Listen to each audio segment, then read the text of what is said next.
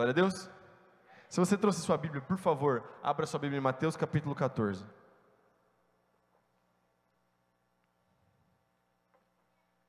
Mateus capítulo 14, por favor.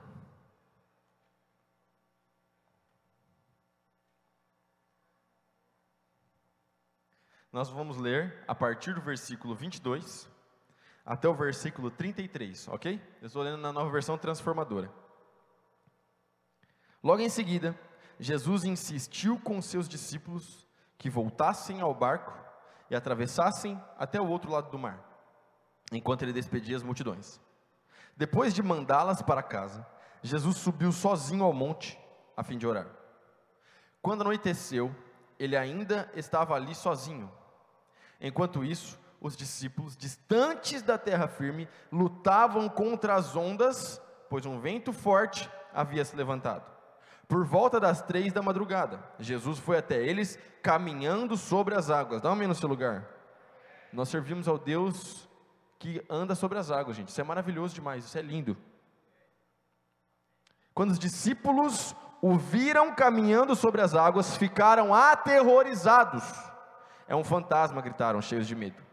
Imediatamente, porém, Jesus lhes disse: Não tenham medo, coragem, sou eu. Então Pedro gritou: Se é realmente o Senhor, ordene que eu vá caminhando sobre as águas até onde o Senhor está. Venha, respondeu Jesus. Então Pedro desceu do barco e caminhou sobre as águas em direção a Jesus. Mas, quando reparou no vento forte, nas ondas, ficou aterrorizado, começou a afundar e gritou: Senhor, salva-me! No mesmo instante, Jesus estendeu a mão, glória a Deus, e o segurou. Como é pequena a sua fé, disse ele, por que você duvidou? Quando entraram no barco, o vento parou. Então os outros discípulos o adoraram e exclamaram: De fato, o Senhor é o Filho de Deus. Glória a Deus. Que texto maravilhoso, que texto lindo. Que coisa, que coisa, que coisa incrível. A gente pode tirar tanta coisa desse texto que a gente não tem tempo para tirar tudo aquilo que esse texto tem para nos ensinar. A palavra de Deus, ela é, ela, é, ela, é, ela é tão rica, ela é tão profunda, ela é tão maravilhosa, mas ao mesmo tempo ela é tão acessível aos nossos corações, e é isso que, que me faz ser cada vez mais apaixonado pela palavra de Deus, por pregar a palavra, porque quando a gente olha para um texto como esse, tão, tão, tão conhecido, para um milagre tão famoso, né? Afinal de contas, Jesus caminha sobre as águas, Pedro também caminha sobre as águas, e eu não tenho notícia de nenhum outro ser humano na história da humanidade, a não ser o Senhor, Senhor Jesus Cristo, que era humano e Deus ao mesmo tempo. E Pedro caminhando sobre as águas, então isso é muito maravilhoso, isso é lindo, é por isso que esse texto é tão conhecido. É por isso que esse texto é tão, é tão falado nas igrejas. É por isso que esse texto é tão pregado, porque é maravilhoso. É, é, é, incrível, é algo, é algo que é fora da realidade. Para nós é impossível caminhar sobre as águas, mas para Jesus não. E é sobre esse Jesus que nós estamos pregando aqui nessa igreja. O Jesus que faz o impossível, o Jesus que pode fazer o impossível na sua vida. Então, eu quero que a gente olhe para esse texto e eu quero que a gente comece a aprender algumas coisas que esse texto tem para nos ensinar. O tempo é curto, então a gente precisa mergulhar de vez. Então, vem comigo, olha só, a partir do versículo 24, atenção. Enquanto isso, os discípulos distantes da terra firme lutavam contra as ondas, pois um vento forte havia se levantado. Por volta das três da madrugada, Jesus foi até eles caminhando sobre as águas. Quando os discípulos o viram caminhando sobre as águas, ficaram aterrorizados. É um fantasma! gritaram, cheios de medo. Atenção eles já estavam andando com Jesus há um tempo, eles já tinham aqui, esse texto é logo após o milagre da multiplicação dos pães. A gente tem outra menção dessa história em Marcos capítulo 6. E aí é muito interessante, por quê? Porque eles estão ali lutando na tempestade, lutando contra o vento, lutando contra as ondas.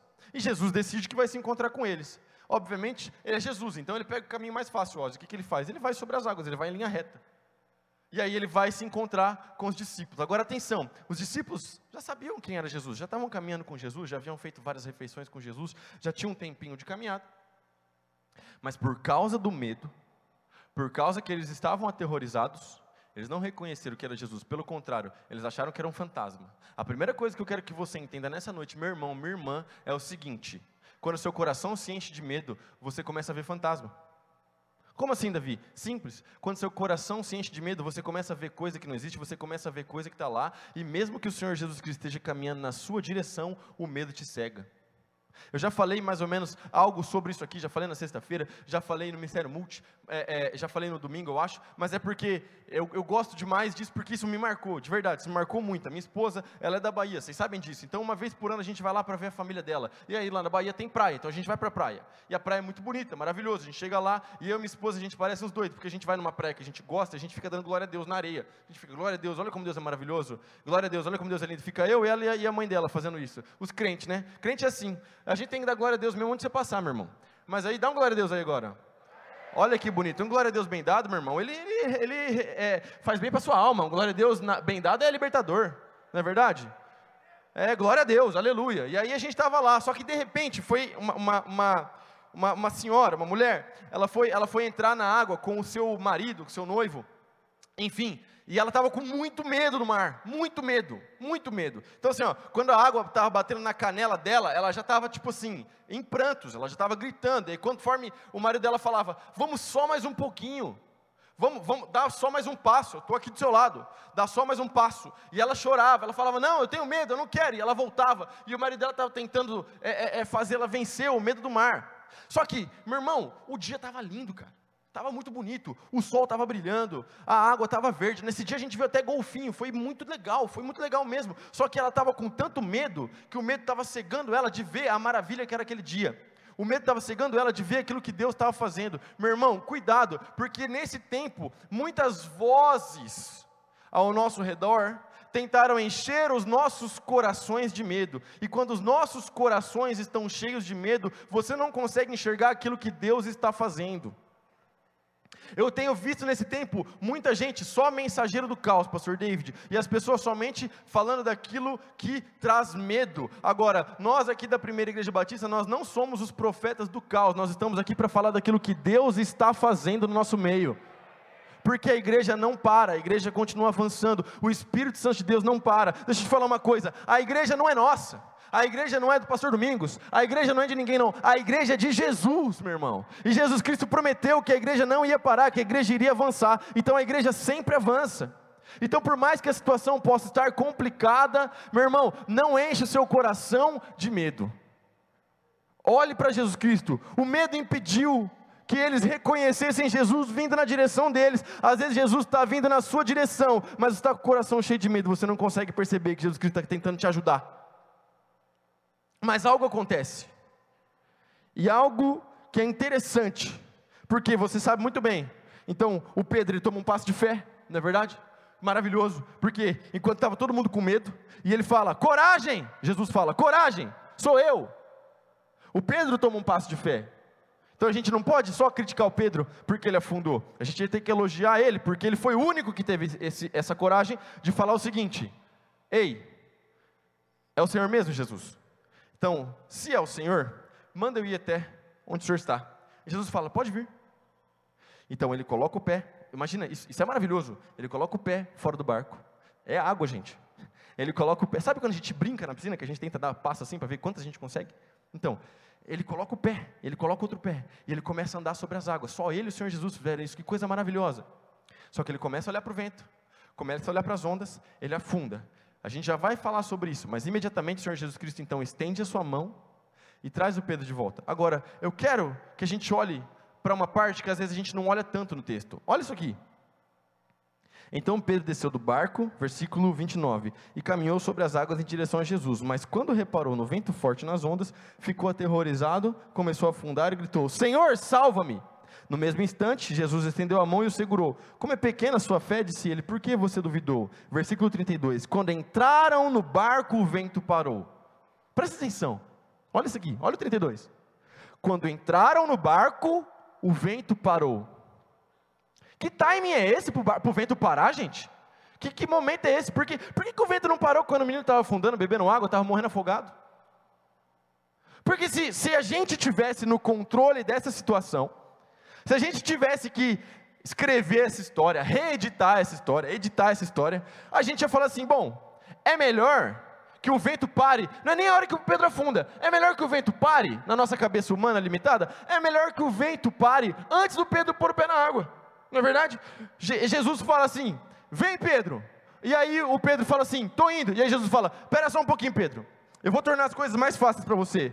Jesus desliga o vento, desliga a chuva, para a máquina de vento, sossega o mar, água cristalina, top demais, paradinho assim, aquele espelho d'água, e aí vem o Pedro andando no espelho d'água. É isso que a gente pensaria com a nossa mente limitada, seria muito mais fácil. O que está acontecendo aqui? Que, que, coisa é essa? O que, que Jesus está querendo nos ensinar? Porque tem alguma coisa que a gente precisa aprender aqui. Tudo que Jesus faz, tudo que Jesus fez é intencional, meu irmão. Jesus não fazia nada por acaso. Então, se isso está registrado na palavra de Deus, se Mateus deixou, deixou isso registrado para nós, é porque tinha um ensinamento aqui. E é esse ensinamento que nós vamos buscar hoje. Então, buscando esse ensinamento, a primeira coisa que a gente precisa compreender é o seguinte: o Pedro não compreendeu algo é maravilhoso na nossa vida, que a gente pode compreender hoje, afinal de contas, a história é legal depois de contada, mas se fôssemos nós, provavelmente a gente iria afundar, ou provavelmente a gente ia ficar com os outros discípulos, não teria nem saído do barco. Mas, presta atenção, o Pedro afundou, porque o que havia de mais poderoso ali e o Pedro não conseguiu perceber isso, mas o que havia de mais poderoso ali não era a tempestade, não era o vento, não era a chuva, não era o mar, mas o que havia ali de mais poderoso era o poder do Senhor Jesus Cristo, era o Senhor Jesus Cristo caminhando sobre as águas. Esse é o problema. O problema é que o centro da história não é a tempestade, o centro da história não é a chuva, o centro da história não é o vento. Só que o Pedro, ele coloca os olhos nisso. E meu irmão, deixa eu te falar uma coisa: o centro da sua história não é a sua tempestade. O centro da sua história não é o vento, não é a chuva, não é isso que você está passando. O centro da sua história deve ser o Senhor Jesus Cristo.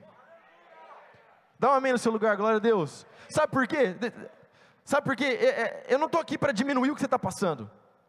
Eu não vim aqui para diminuir a luta que você está enfrentando. Mas eu vim aqui como voz de Deus na sua vida para colocar essa luta no lugar certo porque você é servo de Deus, você é servo de Deus, meu irmão. Então você não fica é, é, é, abalado com essas coisas, você olha para o Senhor Jesus Cristo. A tempestade não é o centro da sua história. O problema é que tem crente que vive falando de tempestade o tempo todo.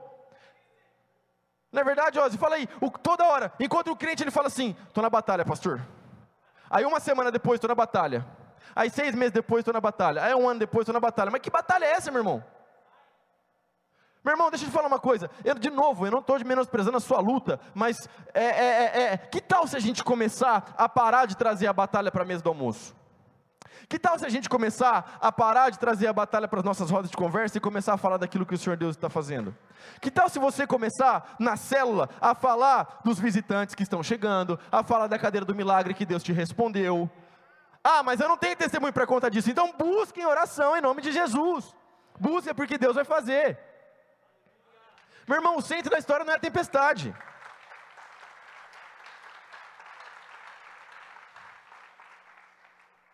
E todo mundo, todo mundo, todo mundo, todo mundo passou por algum nível de tempestade em 2020, 2021. Todo mundo. Agora, o que a gente precisa aprender é o seguinte: não só a tirar os olhos da tempestade e colocar os olhos no Senhor Jesus, como a gente precisa aprender a louvar a Deus no meio da tempestade. Porque algo poderoso vai acontecer quando você começar a louvar e adorar o Senhor Jesus Cristo, mesmo todo encharcado. Mesmo quando você está no meio da chuva, mesmo quando você está no meio do vento. Meu irmão, a história, você, você já sabe o que eu vou te falar, meu irmão. Em nome de Jesus é só colocar em prática. Paulo e Silas tinham acabado de levar uma surra por causa de Jesus. O que, que eles fazem na cadeia? Eles começam a louvar Jesus.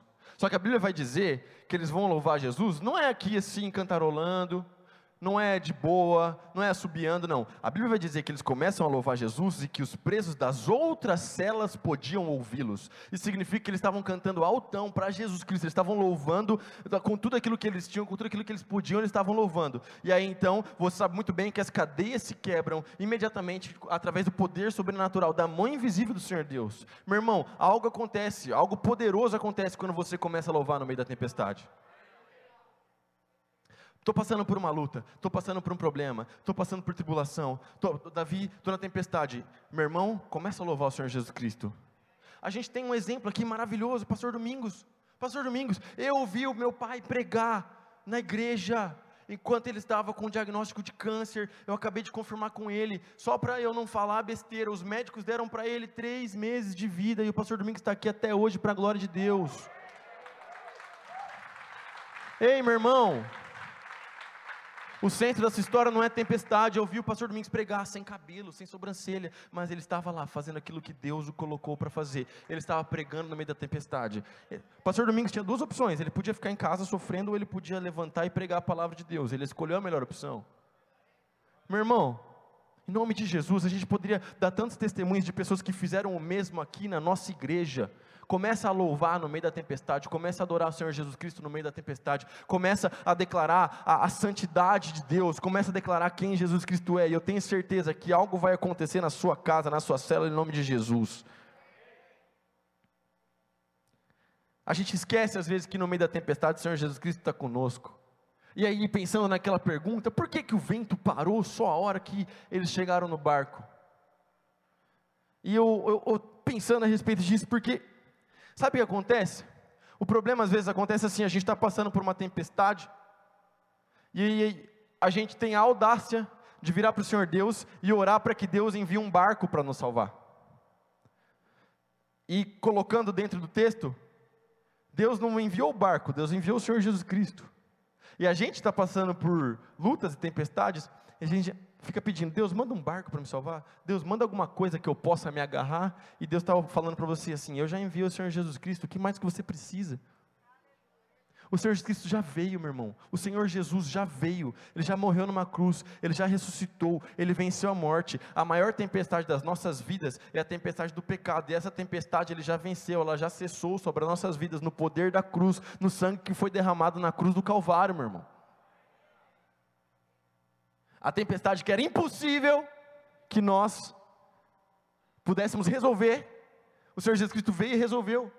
Ele já enviou e a gente fica tentando segurar em barcos, em coisas humanas, em coisas que são palpáveis para nós. Deixa eu te falar uma coisa: a nossa fé é a fé do sobrenatural, meu irmão. Então a gente precisa começar a orar para cada vez mais a gente ver o sobrenatural. A gente viu agora, recentemente, domingo passado, pastor Domingos pregando uma mensagem sobre a autoridade da igreja. A autoridade da igreja da última geração. E a gente fala sobre milagres, sobre, sobre sinais, sobre maravilhas. A gente fala sobre as coisas que o Senhor Jesus Cristo pode fazer. E aí a gente às vezes fala assim: ah, mas isso daí é só isso aí é só lá na, na palavra mesmo, para nós aqui. Ah, eu preciso de uma parada mais palpável. Eu preciso de algo mais real para a sua vida. Não, você precisa ter fé. Precisa ter fé, crer que o Senhor Jesus Cristo pode fazer aquilo que ninguém pode, crer no sobrenatural, crer no impossível, meu irmão, em nome de Jesus. Ah, o diagnóstico do médico foi negativo. O diagnóstico do médico foi do impossível. Tudo bem, então agora você vai buscar o diagnóstico do Senhor Jesus Cristo, o diagnóstico do médico dos médicos, daquele que pode te curar, daquele que pode te restaurar, daquele que pode fazer o impossível acontecer na sua vida. Eu tenho, eu tenho para mim que a tempestade só parou no barco porque o Senhor Jesus Cristo estava querendo deixar claro para o Pedro, para os discípulos e para nós que quem passou pela tempestade com Pedro e que quem salvou o Pedro não foi o barco, mas foi o próprio Cristo. Porque quando a gente às vezes passa por uma tempestade, alguma coisa, e depois a gente a gente é, é, é tá no lugar de calmaria, a gente agradece para todo mundo, a gente olha para todos os lados, menos da glória ao Senhor Jesus Cristo. É a mesma coisa que o pastor Domingos, após curado, ele, ele, ele, ele dizer que a cura dele aconteceu simplesmente porque ele fez tratamento, e não porque Deus colocou as mãos. Está entendendo onde estou querendo chegar? A gente tem que olhar para o Senhor Jesus Cristo e dar graças a Deus. Por quê? A, a, tempestade só parou quando Pedro entrou no barco com Jesus Cristo, porque o milagre não acontece na hora que eu e você achamos melhor, o milagre não acontece na hora que nós queremos, mas o milagre acontece na hora que Deus quer, no tempo dele, porque Ele tem o melhor para nós. Mas como eu já falei, a tempestade não é o centro dessa história. Existe algo acontecendo, e existe algo maior acontecendo. Se você prestar atenção, você vai ver que em Marcos capítulo 6, como eu já falei, Marcos capítulo 6, a gente também tem relatos dessa história do evangelista Marcos. E é interessante que o Marcos vai falar o seguinte: que quando o Senhor Jesus Cristo estava caminhando sobre as águas, e que quando o Senhor Jesus Cristo estava indo em direção deles, o evangelista vai dizer, vai dizer exatamente isso. Ele diz assim: ó, A intenção de Jesus era de passar por eles. É isso que ele fala. A intenção de Jesus era passar por eles. Aí agora piorou o negócio, Tio porque a gente fica, primeiro, é, a tempestade só para quando Pedro entra no barco. E segundo, a intenção de Jesus era de passar? Como assim a intenção era de passar? Os meninos estavam lá passando um sufoco, Jesus queria passar por eles? Não estou entendendo, Davi, como assim? E aí já vi alguns pregadores falando sobre isso. Eles vão tentar dizer: ah, mas é porque, na verdade, veja bem, não é porque Jesus queria passar, passar por eles. É que Jesus estava tava procurando fé. E quando ele viu o ato de fé, ele foi até lá, glória a Deus, aleluia. Mas não, vamos fazer o seguinte: a Bíblia explica a própria Bíblia. A Bíblia explica esses, essas coisas difíceis. Quando a gente olha para um versículo difícil, a gente tem que pegar versículos que são mais fáceis e iluminar esse versículo difícil. Então vamos fazer isso agora. Eu não vou ter tempo de abrir os textos, mas me acompanha. Presta atenção, a intenção de Jesus era de passar por eles. Então, que tal se a gente olhar para Êxodo capítulo 33 e 34? Êxodo capítulo 33 e 34, quando Moisés está no Monte Sinai, no Monte Sinai, e ele está falando com Deus. E ele pede: Deus, eu quero ver a tua glória. E Deus fala para ele assim: Ninguém pode ver minha glória e continuar vivo. E ele fala: Não, mas eu quero ver. Então Deus fala para ele o seguinte: Fica atrás da pedra que eu vou passar. E quando eu passar, você vai ver um vislumbre, você vai ver um relance da minha glória, porque ninguém pode ver minha face e continuar vivo. E então isso acontece no capítulo 34. Deus passa se revelando a Moisés. E é muito interessante porque a literatura judaica vai dizer isso, a literatura judaica, isso não é canônico, mas é muito bonito crer nisso. A literatura judaica vai dizer que nesse momento foi o momento que Moisés recebeu a revelação do Gênesis. Presta atenção, isso é maravilhoso. Mas se a gente for, a gente não pode usar um texto só. Vamos para outro texto então. Que tal se a gente pegar primeiro livro dos Reis, capítulo 19, quando Elias tinha acabado de derrotar os profetas pagãos.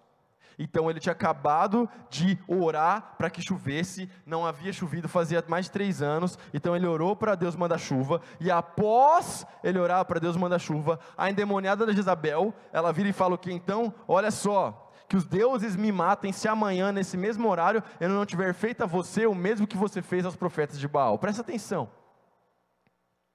E aí o Elias fica com medo. Ele deixa o seu servo numa cidade, ele vai até o deserto, ele deita embaixo de um arbusto e o Elias pede para morrer.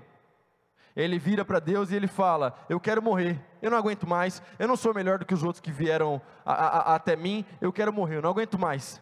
E aí Deus envia um anjo e fala: come, você precisa se alimentar. O Elias acorda, levanta, come e deita de novo.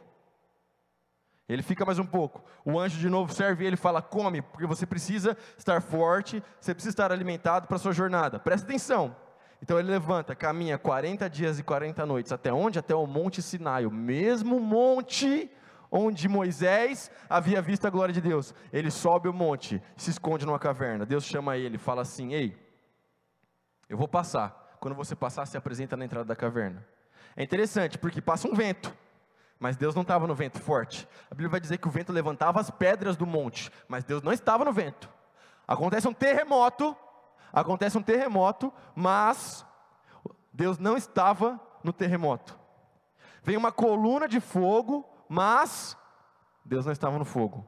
Então vem um vento, um sussurro, vem uma brisa suave, Deus estava passando na brisa. Então Elias cobre o rosto, sai na caverna, se apresenta, porque Deus estava passando. Dá um amém no seu lugar. Daniel capítulo 3. Sadraque, Mesaque e Abidnego. Daniel capítulo 3. Sadraque, Mesaque e Abidnego. Eles estavam no momento onde Nabucodonosor havia construído uma estátua gigantesca que, quando tocasse o som, todo mundo deveria se curvar perante a estátua. Todo mundo toca música, eles não se curvam, eles são denunciados, eles se apresentam a Nabucodonosor. Nabucodonosor, resumindo, porque a gente está acabando, tá acabando meu tempo já. Nabucodonosor vira e fala assim: Olha só, se vocês não se curvarem, eu vou matar vocês, eu vou jogar vocês na fornalha ardente. E Nabucodonosor é ousado, ele fala o seguinte: Que Deus irá livrá-los das minhas mãos. E a resposta dos três você já sabe. A resposta é maravilhosa. A resposta é linda. Eles falam assim: olha só. Se Deus não nos livrar, mesmo assim, nós não iremos nos curvar perante os seus deuses. Se Deus não nos livrar, mesmo assim, nós iremos permanecer fiéis. Nabucodonosor fica irado, a Bíblia vai dizer que o seu rosto se distorce. E aí, por causa disso, então, ele manda esquentar a fornalha, sete vezes mais. Os homens que pegam Sadraque, Mesaque e Abednego para lançá-los na fornalha, eles morrem quando chegam perto da entrada da fornalha, de tão quente estava o negócio. Eles arremessam os três dentro da fornalha. E o Nabucodonosor fica olhando.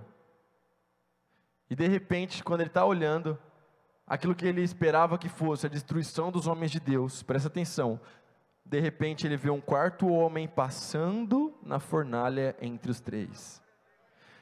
Daniel capítulo 3 vai dizer que Nabucodonosor declara que aquele homem, ele tinha o rosto semelhante ao dos deuses, ele era um pagão, ele não sabia que na verdade aquilo ali era uma teofania, era o Senhor Jesus Cristo caminhando no meio da fornalha, sabe por quê? Porque Jesus estava passando.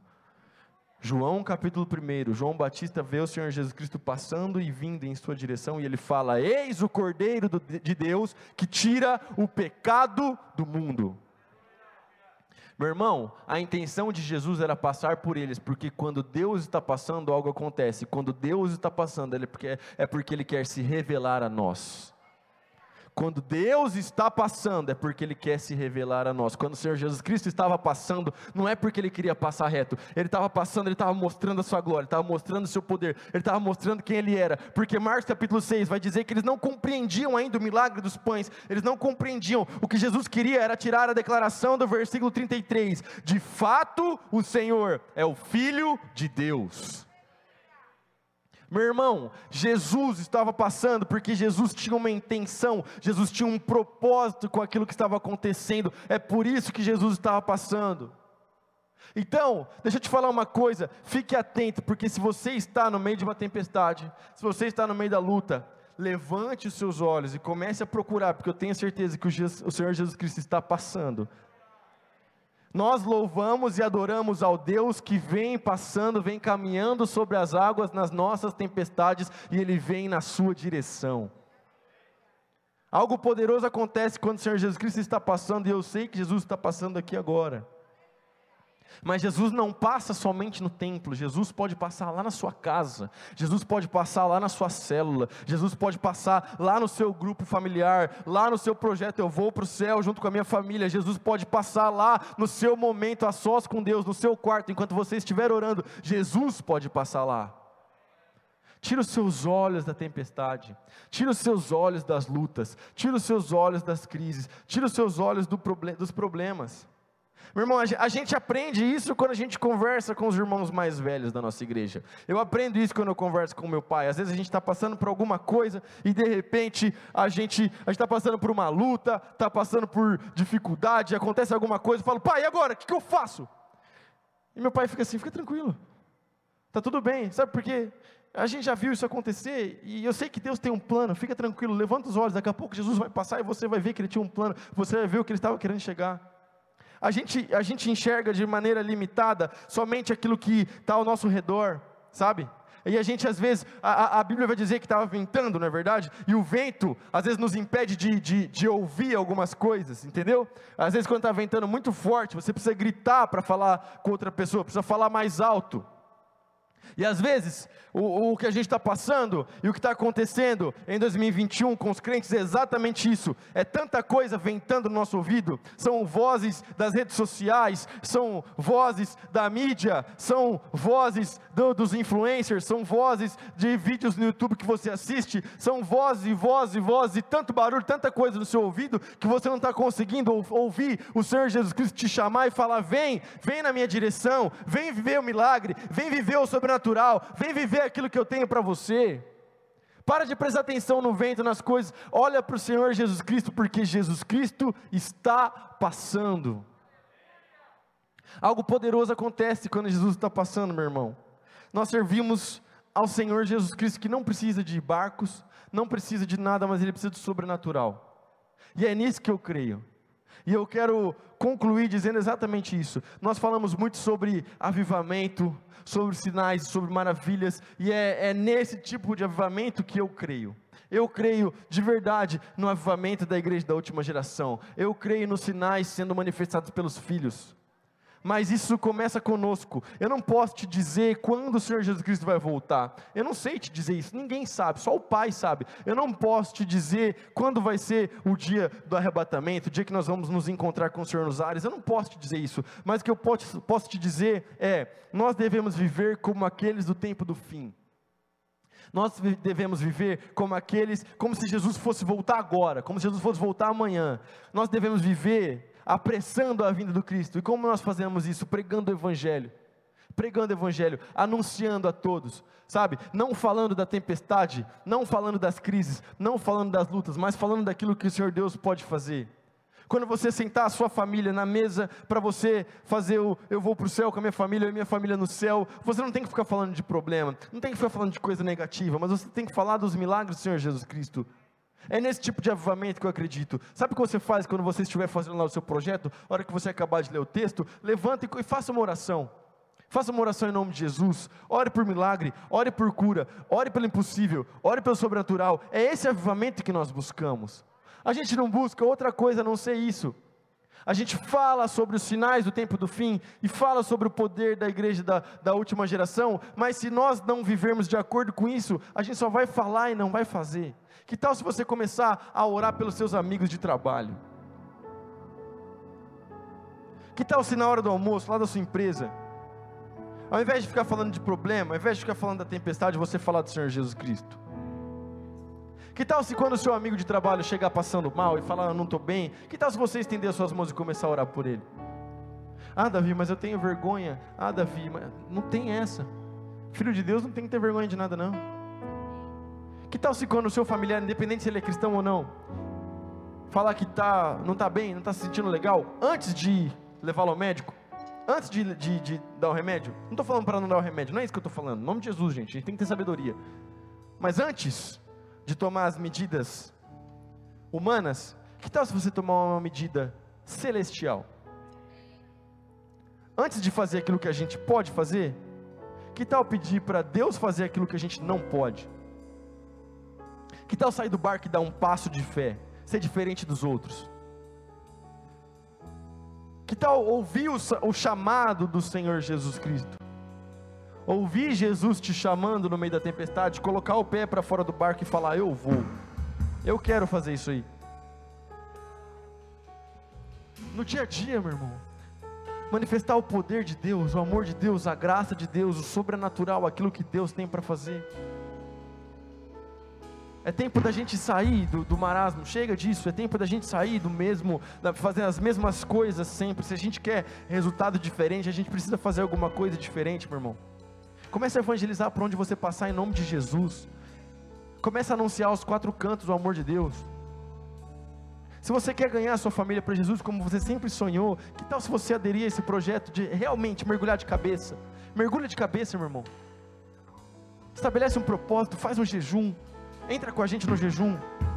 É um jejum parcial, para ninguém ficar com a imunidade baixa, mas já é algo, já é alguma coisa.